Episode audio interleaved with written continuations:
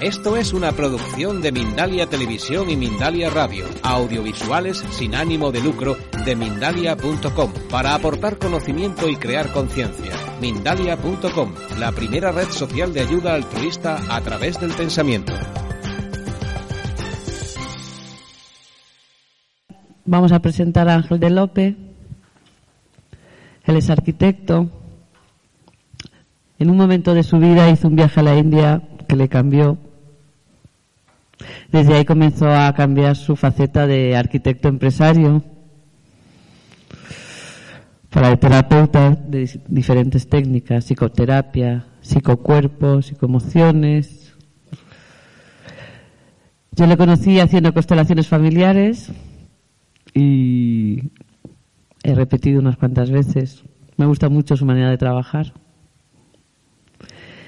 Y es director de la Escuela de Integración de Conciencia, director de CSSI Consultoría Sistémica, Asociación Española Bergelinger miembro titular y didacta, profesor de la Complutense, instructor de Feldenkrais y es autor del libro La visión sistémica. La visión sistémica para una nueva sociedad es el título de la charla de hoy. Bienvenido Ángel.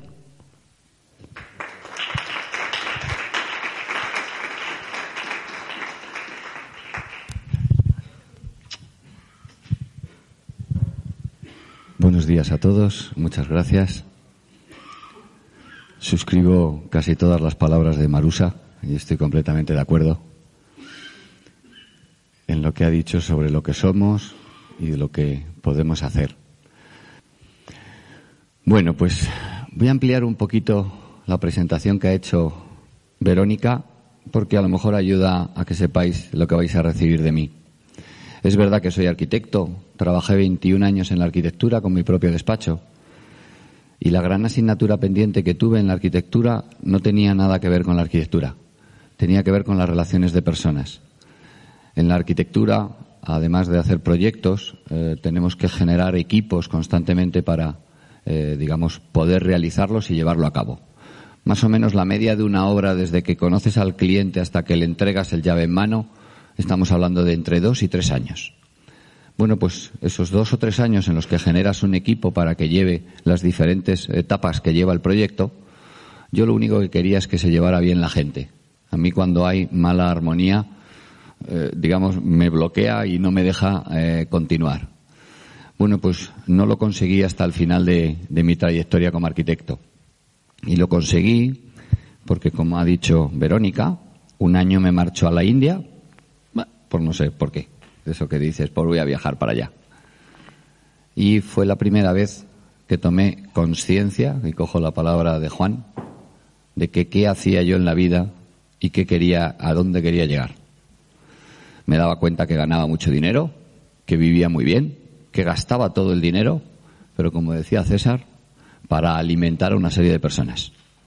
Y entonces un día me planteé, ¿realmente necesito ganar tanto dinero? necesito gastar tanto dinero. ¿Y todo esto para qué? Me planteé qué, es lo que busco. Y me di cuenta, poco a poco, no en esos momentos, pero que lo que en verdad buscaba era algo que me habían contado que me daría la felicidad. Pero yo no había buscado dentro. Yo no me había planteado realmente que me gustaba o que no me gustaba. Por suerte, en aquellos momentos que me empiezo a plantear eso, un día me viene un amigo eso es que siempre te acordarás de ellos porque te dice, esta tarde, ¿qué tienes que hacer? Digo, nada. Dice, ¿por qué no te vienes conmigo? Digo, ¿a dónde? Dice, a ver un taller de constelaciones. Digo, ¿de qué? Dice, de constelaciones. Dice, digo, ¿qué es eso? Dice, mira, es inexplicable, hay que experimentarlo. Bueno, pues como no tenía nada que hacer, es verdad que allí me fui. La verdad que la palabra que puedo utilizar que aquello fue, fue que me dejó fascinado. ¿Vale? lo que allí se podía ver, lo que allí se podía tomar conciencia en tan corto espacio de tiempo, me dejó totalmente, pues como he dicho, flaseado. A partir de ese momento, mi vida se dedicó a de lunes a viernes dedicarla a la arquitectura y los fines de semana irme a talleres de constelaciones. En aquellos momentos no se explicaba nada, solo se hacían talleres. Eh, perdón, ¿de aquí quién sabe de constelaciones? ¿Quién ha hecho algo? ¿Y quién no sabe nada de constelaciones? Vale. Pues a mí me fue fascinando lo que las constelaciones, y para los que no sabéis, no estoy hablando de las constelaciones de estrellas, sino lo que Bert Hellinger denominó las constelaciones de los sistemas, en aquellos momentos eran de las familias, que, eh, bueno, fui quedándome en la recámara un montón de cosas que yo decía, vale, esto nos lo enseñan para las familias, pero ¿y si lo aplicas en otro lado, qué puede pasar? Y bueno, fui intentándolo cambiar en el estudio. Eran pequeñitos cambios. Esto que hablamos de una gotita, ¿vale? Pues esto era lo mismo que yo decía. Digo, ¿qué pasa si giramos esto? Reunía a los que tenía allí y decía, oye, ¿por qué no probamos la semana que viene a hacer este cambio? Y si no funciona, siempre les decía, volvemos a lo antiguo y fenomenal. Mi gran sorpresa fue que dos años más tarde la empresa producía un 400% más y no habíamos hecho nada. Seguíamos los mismos, trabajábamos más o menos igual, pero es verdad que el bienestar había aumentado, la motivación había aumentado y, por supuesto, la producción. Esto que las empresas andan de cabeza para encontrarlo. Bueno, pues a medida que la cuenta bancaria subía, que la producción subía, mis ganas por la arquitectura bajaban. Y en cambio, mi amor por la sistémica subía. Hasta tal punto que decidí dejarlo. Y aclaro este punto porque yo sé que en los tiempos que corren y decir que eres arquitecto y que ahora te dedicas a otra cosa, la gente piensa, lógico, se moría de hambre. Pero no, yo dejé esto en el año 2002, cuando la arquitectura estaba en auge y había proyectos a punta pala. Pero ya era verdad que yo ya dije, creo que ya no, en el sistema en el que estoy inmerso no me gusta. No intercambio, y ahora hablaré de esto, algo que me produzca una satisfacción, más allá, y es verdad, de ganar dinero y de gastarlo. Y entonces decidí dejarlo. Y como la sistémica me enseñó muy bien, decidí dejarlo y cerrarlo bien. Y me supuso tres años cerrar el estudio. Porque tenía muchas obras abiertas, tenía gente en el estudio y sabía que había que cerrar todo lo abierto y que había que recolocar a las personas. No puedes dar carpetazo. Porque si das carpetazo, que lo puedes hacer, todo lo que dejas inacabado te lo lleves a la siguiente etapa. Y para muestra un botón que os lo voy a decir a todos que os pasará. Como no cierres bien una relación de pareja y te vayas a la siguiente, la siguiente te llevas lo nuevo más lo viejo. Vale. Y os lo digo porque es así, es verdad. Bueno, pues lo que ahora os voy a contar es lo que desde el año 2005, ¿vale? Me dedico en cuerpo y alma, me puse a hacer. Y era a impartir talleres y formaciones de constelaciones sistémicas. Y empecé en el 2005, pero en el 2007, que ya llevaba dos años, me planteé y digo, ¿y yo 21 años en el mundo de la arquitectura? ¿En el mundo de la empresa? Y ahora me dedico a los sistemas familiares. Oye, era muy divertido, muy bonito, pero no entendía nada. Hasta que un día me viene una persona y me dice, ¿sabes que también hay constelaciones organizacionales? Tú no. Dice, sí, en Holanda están ah, impartiéndolas. Bueno, pues como soy una especie de emprendedor nato y de investigador que no me llamo, pues me cogí una maleta y me largué para Holanda. Y entonces cuando vi lo que era el mundo, digamos, de las constelaciones en la parte organizacional o empresarial, fue cuando entendí qué era lo que yo tenía que hacer. Y era traducir todo este mundo del que hablamos, y que es muy bonito, de la energía y de las vibraciones y del abrirnos y del sentir, a ese mundo estructural y armado cerebralmente que es el mundo del empresario. Que dile tú que abra la energía o que se abra a la vibración. Y te dice, a mí la única vibración que me interesa es la bancaria. Y como no me hagas vibrar a la gente, no me vale. Pero es curioso, todo es una cuestión de lenguaje. Si cambias el lenguaje y lo utilizas en el lenguaje que a ellos sí les llega, les llega igualmente la vibración. Y eso es lo que hice. En el año 2007 me pasé todo un año haciendo toda una traducción a mi manera de lo que era el mundo de las constelaciones y ese mundo, entre comillas, esotérico o mágico, a un mundo más racional, a un mundo en el que se puede contar desde donde la razón y lo puede entender. Y entonces, bueno, si no me, si no me suena raro, entonces sí lo acepto. Digamos, sí lo escucho. Porque el ser humano cuando empieza a escuchar algo que no le suena bien, cierra el campo magnético, cierra el campo energético y a partir de ahí no entra nada. Entonces, la primera cosa que hay que intentar para hacer un cambio eso que os oigo de la sociedad, etcétera, es intentar utilizar un lenguaje que nos entiendan. Porque si no, No nos van a hacer caso. ¿Mm? Bueno, pues lo que voy a utilizar en estos minutos que me quedan es a contar la esencia básica de lo que es la sistémica de Hellinger. Y aclaro, yo hablo solo de la sistémica de Hellinger porque es la única que conozco. Y lo digo porque ahora ya se habla mucho de sistémica y es verdad que la palabra sistémica es muy amplia. Pero yo de la única que cuento es de la de Hellinger porque es la que conozco. Lo digo porque si alguien dice, bueno, pero Bertalanffy dice otra cosa o no sé quién dice otra cosa, no voy a entrar en discusión, ¿vale? O sea, porque no, no, no puedo, no tengo elementos para rebatirlos. Lo que sí puedo es explicar más esto o menos para que sea comprensible para vosotros. ¿Bien? Gracias. La visión sistémica según la Hellinger ciencia para una nueva sociedad. ¿Qué es la Hellinger ciencia? Como él la define, la ciencia de las relaciones humanas. Lo que Bert Hellinger descubrió con su metodología, la cual no voy a explicar ahora porque es muy, entre comillas, mágica y la gente no la va a entender desde la razón, pero lo único que puedo contar, y esto sí es razonable, es que hay muchas cosas en la vida que no son explicables, simplemente se pueden aceptar porque suceden una y otra vez. Esto es lo que ocurre con la, la Hellinger ciencia o las constelaciones, ¿vale? Y para muestro un botón, que me canso de contarlo en foros racionales, es que si yo abro los dedos ahora, ¿qué le pasa a este puntero? Que se cae. ¿Y por qué se cae? Por la fuerza de la gravedad. Perfecto. Ahora viene la pregunta del millón. ¿Y por qué la fuerza de la gravedad? Porque abro los dedos y esto se cae. Nadie sabe contar nada más. Sí, que el centro magnético de la Tierra nos atrae con no sé qué, y que no sé qué, no sé cuánto. La fuerza de la gravedad solo se demuestra porque si yo abro los dedos esto se cae. Bueno, pues las constelaciones solo se muestran porque si yo saco aquí un grupo de personas y les pido por favor que hagan una representación de no sé qué, eso sucede. Y la gente pregunta una y otra vez, ¿pero por qué? No lo sabemos. Treinta años esto ha dado que eso sucede. Lo cuento porque no voy a hablar de la metodología, que es la que asusta a la gente, pero es así. Pero esa metodología lo que ha, lo que ha podido hacer es descubrir qué es favorable o no para las relaciones humanas. Y esto es lo primero que podemos intentar aprender, porque si vivimos entre seres humanos, nos tenemos que interrelacionar entre seres humanos, empecemos a ver lo que ayuda a esta interrelación. ¿Bien? Bueno, y voy a empezar, si hablamos de sistémica, por una cosa básica. ¿Qué es un sistema, o un equipo, o una organización, o lo que sea? No sé si se ve bien y si no lo voy a ir contando en braza. Es un conjunto de elementos relacionados entre sí. Hasta aquí bien. Pero lo más importante, o una de las cosas, para un objetivo común. Si no tenemos un objetivo, no hay sistema.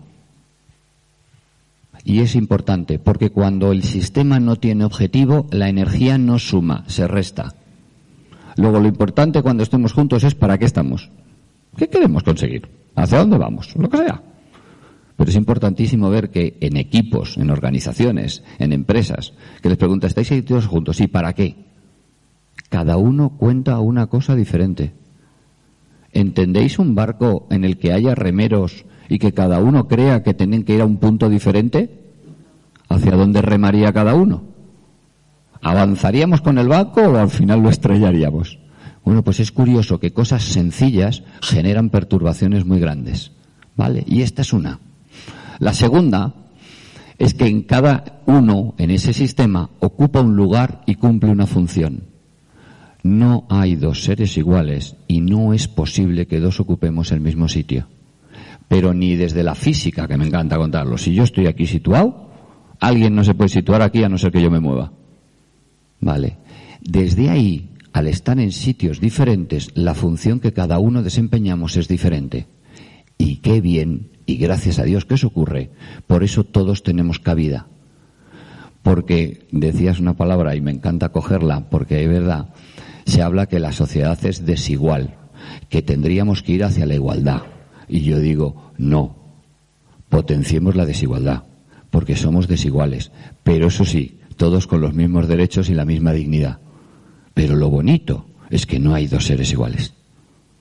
¿Vale? Cada uno podemos aportar algo nuevo para sumar. Lo importante es que no sea para restar. ¿Mm? Pero démonos cuenta. ¿Por qué? ¿En qué pasa esto?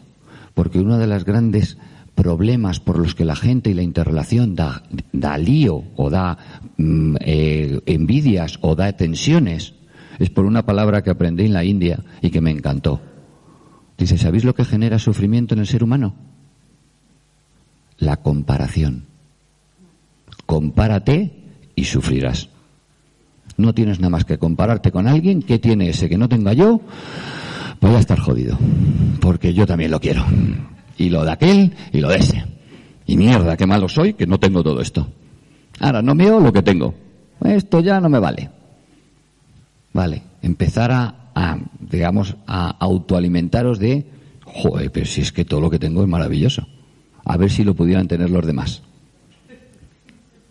Esto de que hablan de la autoestima, pues estas cosas son. Bueno, y además estos seres están en constante intercambio de energía. Yo a Marusa le añadiría, que ella decía que si somos esencia, si somos vibración, yo lo defino y todas las palabras engloban que somos energía, ni más ni menos. Pero con un gran problema, y es que no la podemos contener, solo la podemos fluir. No somos pilas, somos conductores en los que la energía entra y sale, entra y sale, o entra y sale, da igual, o entra y sale. Pero no se puede quedar. Cuando se queda, ¿sabéis qué genera? Enfermedad. Enfermedad. Es lo mismo que en un río. ¿Qué le pasa en un río cuando se genera un remolino de agua? Se estanca, se pudre y genera problemas. Bueno, pues lo que tenemos que hacer es dejarnos fluir realmente e intercambiar.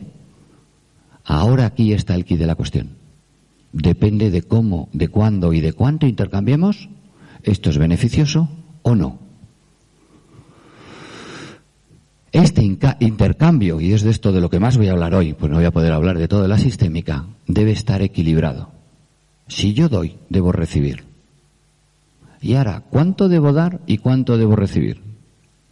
Os voy a hacer una pregunta. ¿El intercambio creéis que es objetivo o subjetivo? ¿Completamente de acuerdo todos? Sí, el ser humano es egoísta y necesita serlo. Pero como todo, hay egoísmo sano e egoísmo insano. Pero sí, es subjetivo. Porque ¿sabéis lo que intercambiamos? Por un lado, lo que me sobra y por otro, lo que me falta. La gran diferencia es que lo que a mí me sobra y lo que a mí me falta es diferente a lo de ella, diferente a lo de ella, diferente a lo de ella y diferente a lo de todos vosotros. Entonces, si yo logro encontrar a alguien que tenga lo que a mí me falta, lo que yo quiero en ese momento, y ese otro necesita algo que yo tengo en ese momento, generamos una relación. Por esa es una de las razones por las que vas por la calle y no todos los hombres se enamoran de todas las mujeres. Sí, sí, claro, son esas cosas porque dices, oye, vas por la calle, ¿por qué te fijas en una y no en otra? Igual las mujeres, ¿por qué se fijan en un hombre y no en otro? Por eso que decía Marusa, porque si de repente esa persona vibra en la necesidad que tú tienes, es como, te colocas, te gusta esa. ¿Vale? Es así. Pero me pasa igual en el trabajo, me pasa igual con un negocio, me pasa igual con lo que sea. Yo entro de repente un día, en un momento dado en una cafetería y digo, qué mala energía hay aquí, y me voy. ¿Y en esa cafetería hay siempre mala energía? No. A lo mejor al día siguiente estás encantado. ¿Es por culpa de la cafetería? No. Es por culpa mía todo lo que no está bien es porque yo no vibro en la otra energía. Pero el ser humano, otra de las cosas que nos pasa, es que cuando algo no me gusta, la culpa es de los demás. Esto es una de las cosas que enseña la sistémica y a mí me encantó. Fue una frase que me hizo, hostia. Cuando en una interrelación, me da igual con uno que con cinco mil, algo no funciona, la solución está en mí normalmente lo que pensamos es, es que los demás deberían cambiar algo. No.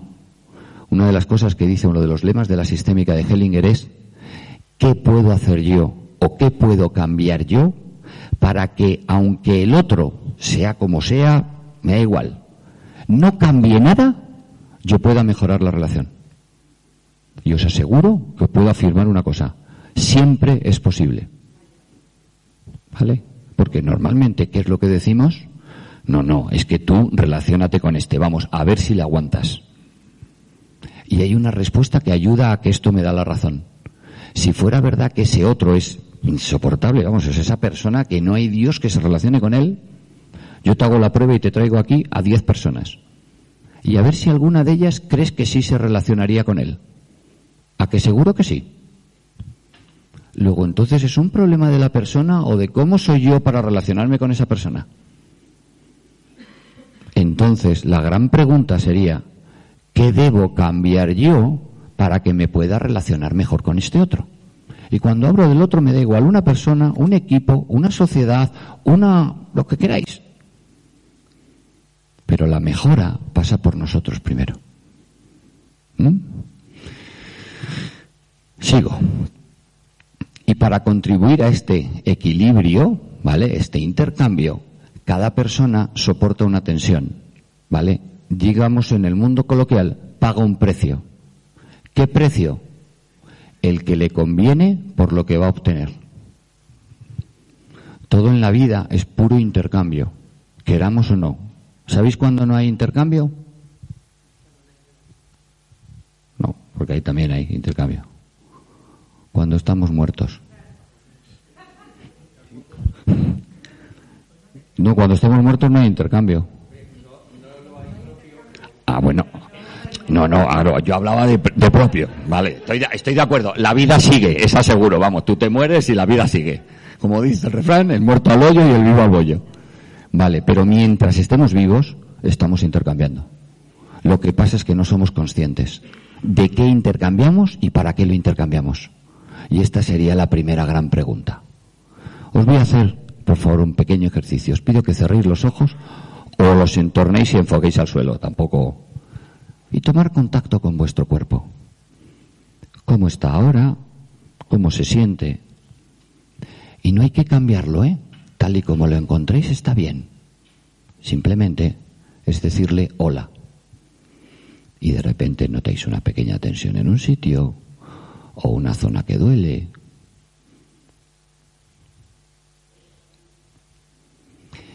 Y os pido que os imaginéis que al lado vuestro tenéis un termómetro que mide vuestro bienestar.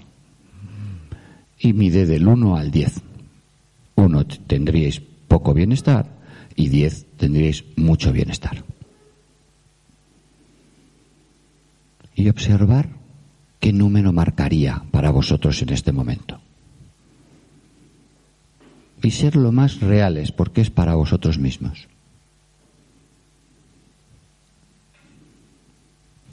Y ahora os pido que os hagáis una pregunta. ¿Qué necesitaría yo en este momento para que este termómetro marcara una cantidad más alta de la que marca?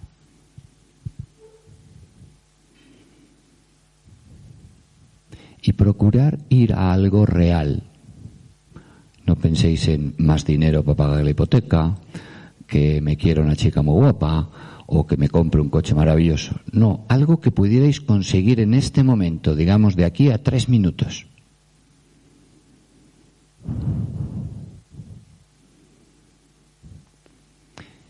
Y responda lo que os responda, os voy a contar el truco para saber si es real o no para vosotros.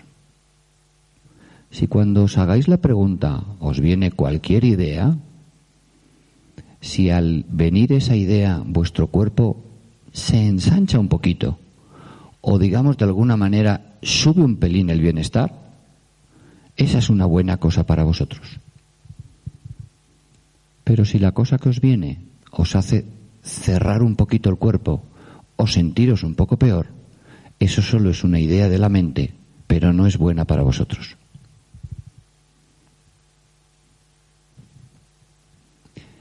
Y ahora la otra pregunta que ayuda a equilibrar es la siguiente. ¿Qué estaría yo dispuesto a dar para conseguir esto que necesito ahora?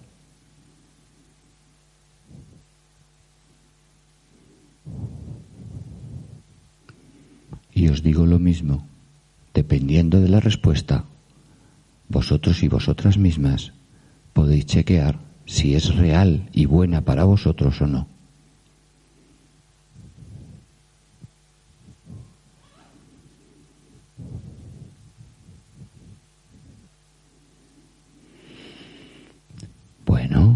Podéis ir abriendo los ojos y me encantará si alguien comparte qué necesitaba ahora para estar mejor. Beber un poquito de agua. ¿Alguien más que quiera compartir algo?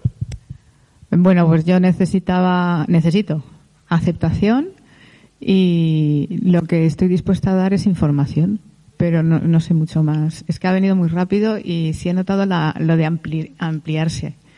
Mi nota es bastante buena, estoy en un 7,5, así que os agradezco a todos que me estéis aceptando sin saberlo yo. Entonces, pues la información, pues eh, lo que me vaya viniendo eh, lo compartiré como ahora. O que me la pida, bueno, también, si es verdad, no se me había ocurrido. Si lo que estamos generando es esto que le llaman ahora networking. ¿No? Es eso de intercambiar, ¿no? Intercambio la tarjeta para ver lo que tú haces y lo que puedo hacer yo. Pues qué bueno si intercambiamos lo que yo necesito y lo que te puedo dar. Que a veces estamos en el mundo, digamos, muy racional y no estamos en el mundo más necesario. Porque ¿cuál es el sistema más necesario de tener en armonía? nuestro sistema personal, al cual le tenemos olvidado de 24 horas, creo que 23. Porque le preguntamos realmente a nuestro cuerpo qué quiero ahora, qué necesito ahora. Le hago caso para, de verdad me apetece estar aquí, o me apetece compartir lo otro, o me apetece ir a esta reunión, o me apetece ir con estos amigos. Pues queramos o no, es el sistema más importante porque es el que nos va a estar, estar bien o estar mal. No nos da la felicidad comprarnos una casa o un coche. Nos da la felicidad si nos sentimos bien. Aunque estemos o debajo de un puente o en lo alto del Empire State. A veces no las cosas que aparentemente nos van a dar felicidad nos la dan. Suelo dar conferencias, digamos, a nivel internacional de este tipo. Y digo que la gran crisis del ser humano no es la económica, es la de saber lo que quiere. Porque el hombre no es más feliz o menos si tiene más dinero o menos dinero. O si tiene más casas o menos casas. Es si con lo que tiene está satisfecho o no está satisfecho. Por esa es la gran pregunta. Nos han vendido, y es verdad, alguien lo decía, de que es que hay que tener un buen coche, una buena casa, no sé qué, nos han metido en letras hasta las cejas. Pero yo lo que cambiaría es, no nos han vendido nada. Nos hemos querido creerlo vamos a dejar de echar la culpa fuera y vamos a empezar a preguntarnos a nosotros mismos, ¿realmente qué quiero? ¿Y realmente si consigo eso voy a estar bien? Porque si no, a lo mejor no hagas el esfuerzo para conseguirlo. Encamina el esfuerzo hacia lo que realmente quieres, porque realmente entonces estarás satisfecho. Eso motiva estas palabras que se utilizan mucho en las empresas. ¿Qué es lo que motiva? Ir hacia algo que realmente quiero. Pero claro, ¿realmente sabemos lo que queremos? Porque es curioso, ¿eh? En forum gigantes pregunto y la gente no sabe contestar. O las cosas cotidianas, ¿no? Una casa más grande, pagar la hipoteca, no sé qué. Pero esto porque te lo han contado. ¿Realmente lo chequeo conmigo mismo? ¿Mm? Voy a contar las cinco principales características de la visión sistémica, ahondando en una de ellas que es la principal. La primera, la persona no es un elemento aislado, sino forma siempre parte de sistemas. Es necesario. Aunque esté solo arriba del Teide o del Himalaya, estoy en un sistema y estoy relacionado con un ecosistema. Luego estoy en constante intercambio de energía, quiera o no quiera. Eso sí que no lo puedo decidir. Yo aunque me quede aquí quieto y digo no me relaciono con nadie, estoy relacionándome. Estoy intercambiando con mi propio sistema. ¿Vale? La segunda y muy importante, perdón, la segunda y muy importante y es la que definiría la visión sistémica. La persona pierde protagonismo en favor del sistema. Cuando busquemos una solución, no busquemos la mejor solución para unos pocos. Busquemos la, la, mejor solución para todos, aunque no sea la mejor para unos pocos. Por una sola razón básica. Una buena solución para todos, aunque no sea la mejor, es una solución a largo plazo es una solución más duradera. Esto es una de las cosas que implementamos con la sistémica. No buscamos la mejor solución para dos miembros o para cinco miembros. Tenemos que buscar la mejor para todos. ¿Por qué? Porque esta sí nos va a hacer llegar muy lejos. ¿Mm? La tercera es que cada modificación o acción de un miembro repercute en todo el sistema. Me hubiera gustado hacer un ejercicio que se ve muy dinámicamente, pero no tengo tiempo. Y la cuarta es que las personas no solo pertenecemos a un sistema, pertenecemos a muchos o nos interrelacionamos con muchos. Y esto repercute mucho en la interrelación en algún sistema.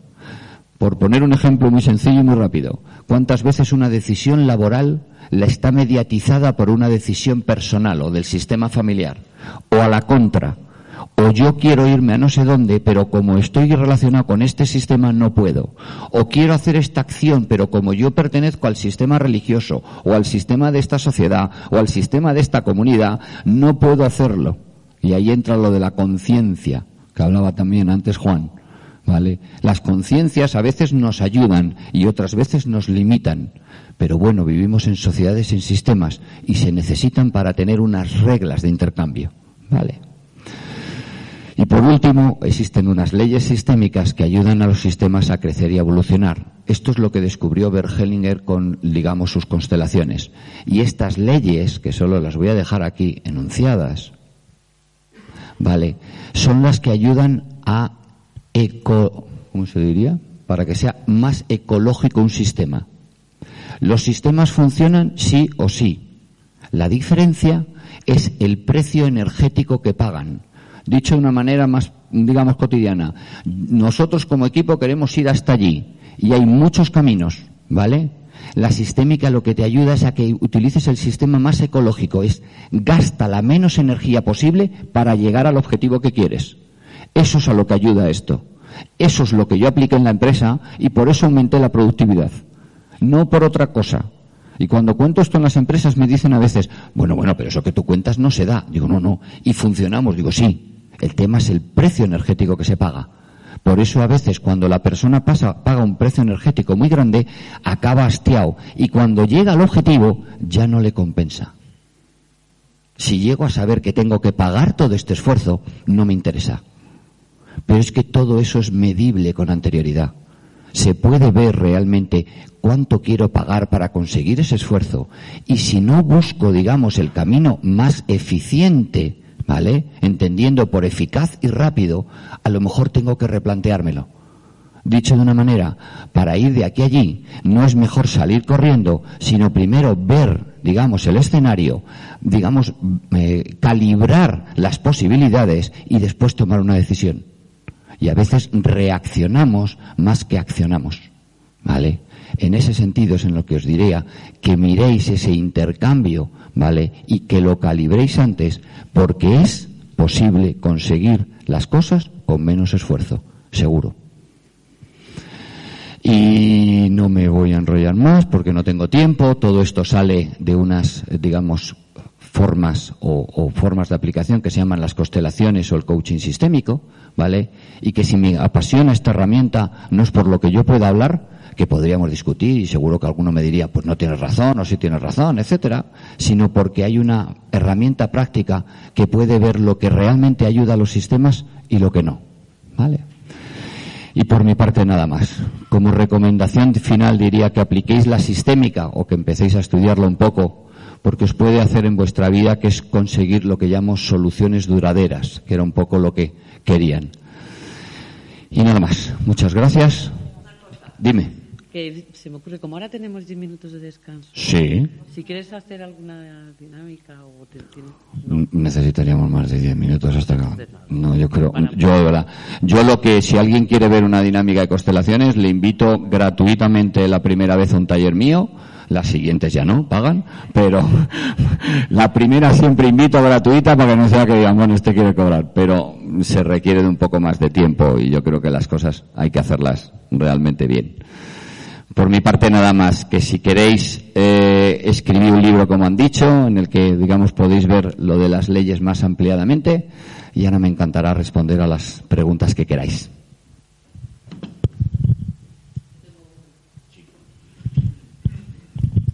es en relación con lo que has dicho al principio, de que todos, yo en mi vida siempre digo, yo quiero relaciones equilibradas, quiero amistades, quiero equilibrio en todas las áreas de mi vida. Eso es lo que yo quiero. Pero el tema de las amistades, ¿dónde, ¿cuándo es una amistad equilibrada? En principio, cuando lo que yo doy es lo mismo que lo que recibo. Claro, es que eso es muy difícil de, de, de equilibrar. Claro, mi pregunta es, porque es algo que me hago constantemente, ¿qué son o cómo serían para ti las relaciones de amistad equilibradas? Pregunta del millón que a ver si resumo en 30 segundos. Os voy a dar dos claves para ello. No fáciles de hacer, pero que seguro funcionan. Para que una relación sea equilibrada, se tienen que cumplir dos premisas. La primera, uno solo debe dar cuando le piden. Y la segunda, uno debe pedir lo que necesita. A las dos añado dos coletillas. Uno da cuando le piden y puede y quiere. Y además cerrando a cambio de qué. Y voy a poner el ejemplo. Oye, ¿me puedes dar no sé qué? ¿Vale? Sí. Y si lo doy sin pedir nada a cambio, yo me quedo con, bueno, mañana si yo necesito un favor, se lo pido. ¿No? ¿No es esto lo que hacemos los seres humanos? Vale. ¿Qué pasa al día siguiente? Que ese necesita una cosa y te la pide. Y tú dices, bueno, no, yo es que eso, hombre, es que yo ayer te hice este favor. Ya, bueno, pero es que esto que tú me pides no me parece justo. Ah, hombre, o sea que yo ayer te di esto y tú ahora no quieres darme esto otro. Y empieza el lío. ¿Por qué? Porque he dicho que es subjetivo. Ahora, qué diferente es, ¿me haces este favor? Digo, vale. Si a cambio tú me das esto otro. Y él en ese momento, que sí le hace falta, te dice, vale. Porque las relaciones de intercambio son momentáneas. Yo, si ahora tengo mucha sed y alguien me dice, ¿quieres agua? Digo, sí. ¿Y qué me das a cambio de lo que quieras? Sí, es así, no nos engañemos. Ahora, si a mí me pilla hidratado y me dice, ¿quieres agua? o no. ¿Me das esto a cambio? Digo, no. A mí, a cambio de una botella de agua no me interesa. El intercambio es momentáneo, ¿vale? Porque depende de cómo yo estoy en cada momento. Y es verdad que hoy pago lo que sea por una botella de agua. Vamos, si esto lo hacemos todos vas por la calle y vas hidratado y te paras en el puesto de helados de la esquina y te dicen, ¿la botellita de agua cuánto? 1,50. Dices, venga, hombre, una mierda, voy a pagar 1,50. Ahora, vas, vamos en pleno mes de agosto, con calor, y llega la vegetana de turno y dicen, ¿la botellita de agua? Sí, 2,50. Bueno, vale. Es así. Pero la oferta o la demanda personal la incondicionalidad, que el amor es incondicional, al menos debe serlo. Eh, bueno, yo digo y pregunto, y tú me respondes, porque como soy ignorante, pues en los hijos, esa correspondencia, hijos padres, no existe. ¿Cuánto tiempo me dejas para extenderme? Porque yo no he querido abrir el melón. La única relación de equilibrio desequilibrada y real es justo la de padres e hijos. Vale, pero tiene que serlo. Porque es una relación de sucesión. Y no está desequilibrada. Está desequilibrada si la miro en el intervalo solo de una familia. Coño, los padres dan todo a los hijos y los hijos no dan. Y no deben dar, ¿eh? Está bien. Claro, si lo miro más amplio, los padres no están haciendo nada más que dando lo mismo que han recibido. Y los hijos lo harán. Y ese es el río de la vida. Ahora bien, estos en una cosa así y la otra entre adultos es una relación así. Y yo me relaciono con este si me conviene. E intercambio si me conviene. Porque si hago una relación desequilibrada, ¿qué es lo que puede pasar en un barco que está desequilibrado? Exacto. ¿Qué puede pasar en un edificio que está desequilibrado? Que se cae. ¿Qué puede pasar en una persona que está desequilibrada? Que se rompe. Esta es la diferencia. Por lo tanto, si queremos tener esa relación de toma y daca con los hijos, nos desequilibramos. No, pero es lo que me refiero. Que entonces significa que pretender que haya una correspondencia, entonces hay desequilibrio porque en realidad tenemos que tener asumido ese, ese río, ¿no? Es que no se debe intentar que te compensen. Suelo explicarlo de una manera que gráficamente pues, ayuda. El agua, cuando está en una poza y se llena, cae a la siguiente. Y cuando está en una poza, llena y se cae a la siguiente. Pero el agua no vuelve. ¿Vale? La vida yo se la doy a mis hijos y les ayudo para que ellos sigan. Pero ellos no me tienen que dar a mí la vida. Eso es. Por eso te digo que es en el único caso, y no quería abrir ese melón, que va hacia adelante. Pero el resto, y nos relacionamos con miles de seres humanos, no es ese.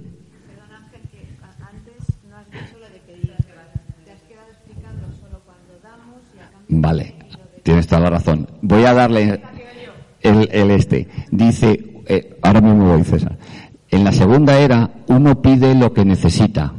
Y entre paréntesis, y no espera a que el otro lo adivine. Porque eso me coloca en una posición de infantil. Solo los niños esperan a que papá adivine lo que necesito. En la vida, si quiero ser un adulto, yo pido. Pero ¿por qué no pedimos?